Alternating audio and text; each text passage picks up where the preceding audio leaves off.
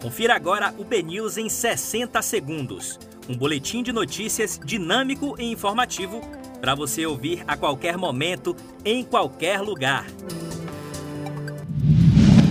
Sexta-feira, 25 de setembro de 2020, um excelente dia para você. Eu sou Léo Barçan, vamos aos destaques do BNews 60 segundos.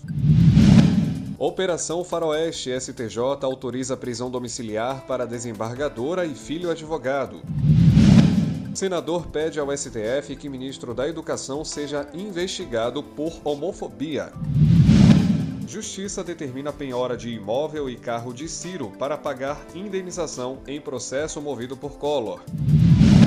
Ao menos 21 mil candidatos mudaram declaração de cor para a eleição de 2020. Congressistas insistem com Maia para reativar comissão sobre prisão em segunda instância. Deputado é suspenso após ser flagrado em cena erótica durante sessão virtual.